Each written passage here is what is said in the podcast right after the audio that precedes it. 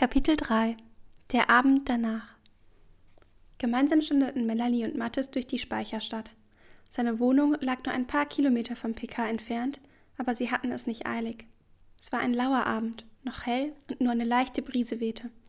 Sie unterhielten sich über den heutigen Fall und Melanie war froh, dass sie erst einmal nur Belanglosigkeiten austauschten. Zum einen war sie zugegebenermaßen etwas aufgeregt, zum anderen wollte sie hier in aller Öffentlichkeit nicht erneut in eine verfängliche Situation mit ihm geraten. Sie konnten von Glück sagen, dass niemand der Kollegen sie gestern Abend gesehen hatte. Küssend, ziemlich leidenschaftlich küssend. Gestern. Der Kuss. Die Erinnerung daran ließ Melanie unwillkürlich lächeln. Fast schon automatisch schaute sie verstohlen zu ihm herüber und musterte ihn von der Seite. Dreizehn Jahre kannte sie ihn jetzt, und sie konnte sich noch gut an ihre erste Begegnung damals auf dem PK erinnern so als wäre es erst gestern gewesen. Aber gestern war etwas anderes passiert, und spätestens seitdem sah sie ihn mit anderen Augen. Der Kuss hatte einiges verändert, in ihr, zwischen ihnen, und es fühlte sich gut an. Mathis schien ihre Blicke bemerkt zu haben. Woran denkst du gerade? Sie fühlte sich ertappt und schaute leicht grinsend zu Boden. Kannst du dir das nicht denken? Ich habe da so eine Ahnung, grinste er zurück und zwinkerte ihr zu. Dann wurde seine Stimme leiser und ernster. Glaub nicht, dass es mir anders geht. Ich habe auch den ganzen Tag daran gedacht. Er blieb stehen. Komm mal her. Und dann berührte er mit seiner Hand ganz zärtlich ihre Wange, schaute ihr in die Augen und küsste sie sanft. Melanies Herz begann zu rasen. Das Gefühl von gestern Abend war sofort zurück. Anziehung, Vertrauen, Nähe. Alles in ihr kribbelte. Sie legte ihre Hand in seinen Nacken, ließ es einfach geschehen. Es fühlte sich so gut an. Wieso habe ich das jahrelang nicht gesehen? schossen ihr die Gedanken in den Kopf aber sie hatte nicht lange Zeit darüber nachzudenken, denn Mattes lief sanft von ihr ab. Komm, sagte er, während er sich vorsichtig nach rechts und links umschaute. Nicht, dass wir noch erwischt werden. Dabei konnte er sich ein leichtes Grinsen nicht verkneifen. Als sie bei Mattes zu Hause ankam, stellte sich bei Melanie direkt ein Gefühl von Vertrautheit ein. Sie war in der Vergangenheit hin und wieder schon einmal in seiner Wohnung gewesen, aber diesmal fühlte es sich anders an. Fast so wie nach Hause kommen. Sie wusste nicht so richtig, was sie sagen sollte und war dankbar, dass er die Stimmung direkt auflockerte. Feierabendbier? Er wartete ihre Antwort gar nicht erst ab, sondern ging direkt in die Küche. Das gab Melanie die Gelegenheit, sich kurz umzuschauen. Als er damals vorübergehend bei ihr gewohnt hatte, war ihre Wohnung schnell im Chaos versunken. Davon war jetzt nichts zu sehen. Er hatte sich wirklich verändert. Sie folgte ihm in die Küche und war etwas unschlüssig, was sie nun machen sollte.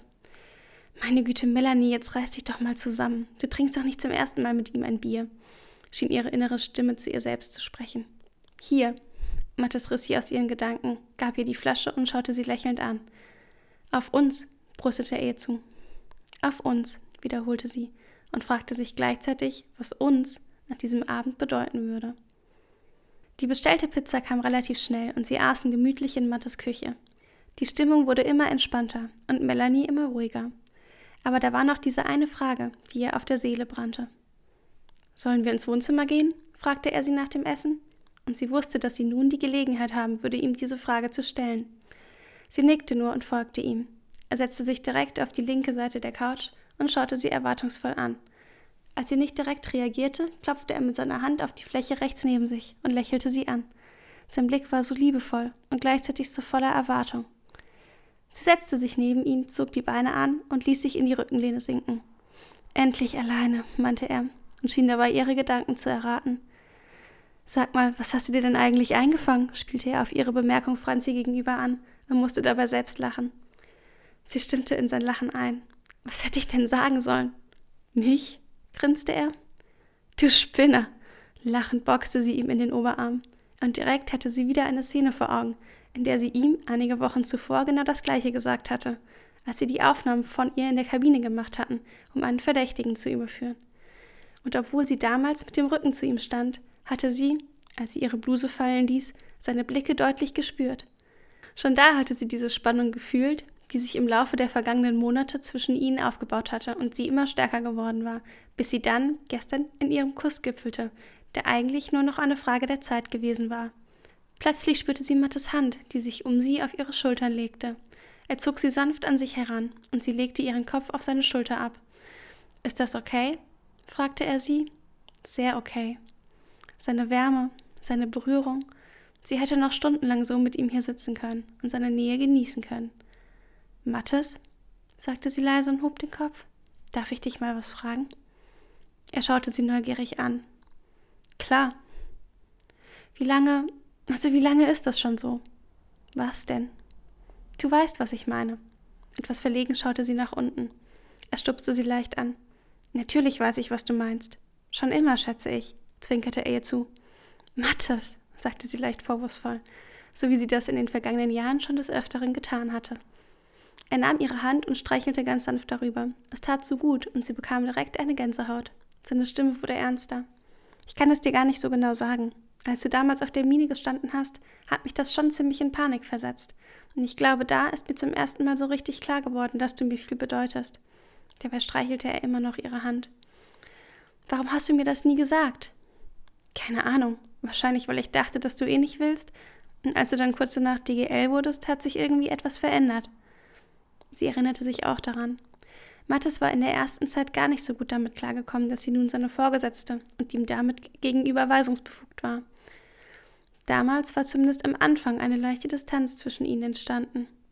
Und dann kam Eva, ergänzte sie ihre Gedanken laut. Ja, dann kam Eva. Und zwischen dir und mir war irgendwann wieder alles wie immer. Und irgendwie, er zuckte mit den Schultern, irgendwie war es dann okay für mich. Melanie nickte leicht, während er das sagte. Und in der letzten Zeit war es dann nicht mehr okay? meinte sie lächelnd, um die Stimmung etwas aufzulockern. Er grinste. Sagen wir mal so, wenn wir uns schon in der Kabine geküsst hätten, hätte ich auch nichts dagegen gehabt. Sie lachte. Dann hätten wir aber ganz schön erwischt werden können. Ihr Gesicht wurde wieder etwas ernster. Mattes wusste genau, woran sie in diesem Moment dachte. Lass uns jetzt nicht über die Arbeit reden, das machen wir später. Später? Was willst du denn vorher noch machen? fragte sie ihn, obwohl sie die Antwort eigentlich kannte. Aber er sagte gar nichts, sondern küsste sie einfach nur. Als sie seine Lippen auf ihren spürte, zärtlich und gleichzeitig so leidenschaftlich, fiel der ganze Druck des Tages von ihr ab. Schon lange hatte sie so etwas nicht mehr gefühlt, hatte sie sich nicht mehr so gefühlt. Leicht, beschwingt, glücklich. Und sie wusste, dass es nun zwischen ihnen nie wieder so sein würde wie früher, aber schöner.